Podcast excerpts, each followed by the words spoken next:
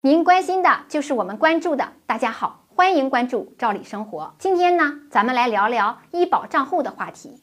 由于很多的社保知识普及的不够完善，很多人对于社保的权益呢知之甚少。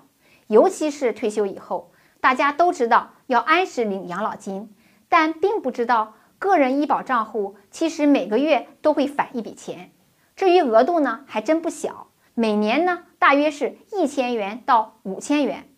那这笔钱呢，完全不用您缴费，是由社保机构打给您用来求医问药的。大家肯定很关心，那自己能领多少钱呢？因为社保有地域性差异，咱们先举个例子，比如说北京的退休人员的入账标准是怎么样的？那么北京的标准呢，是不满七十岁的退休职工每月的标准是九十七元，那么一年呢就是一千一百六十四元。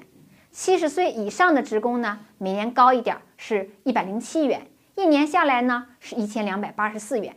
那可能有人问，有没有比北京标准更高的城市呢？当然有，我们之前提到过，是一千到五千元的标准。像宁波退休人员不满七十岁呢，每年就是两千五百二十元。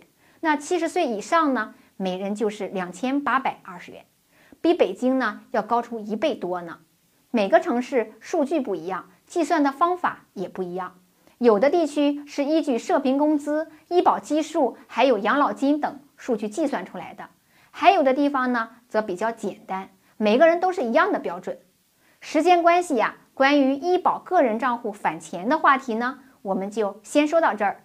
如果大家对这个话题感兴趣，请关注我们的头条号“照理生活”，输入关键字“医保账户返钱”。我们会推送给您一篇关于这个话题更多的资料，非常希望今天的内容能够得到您的点赞或转发，咱们下次见。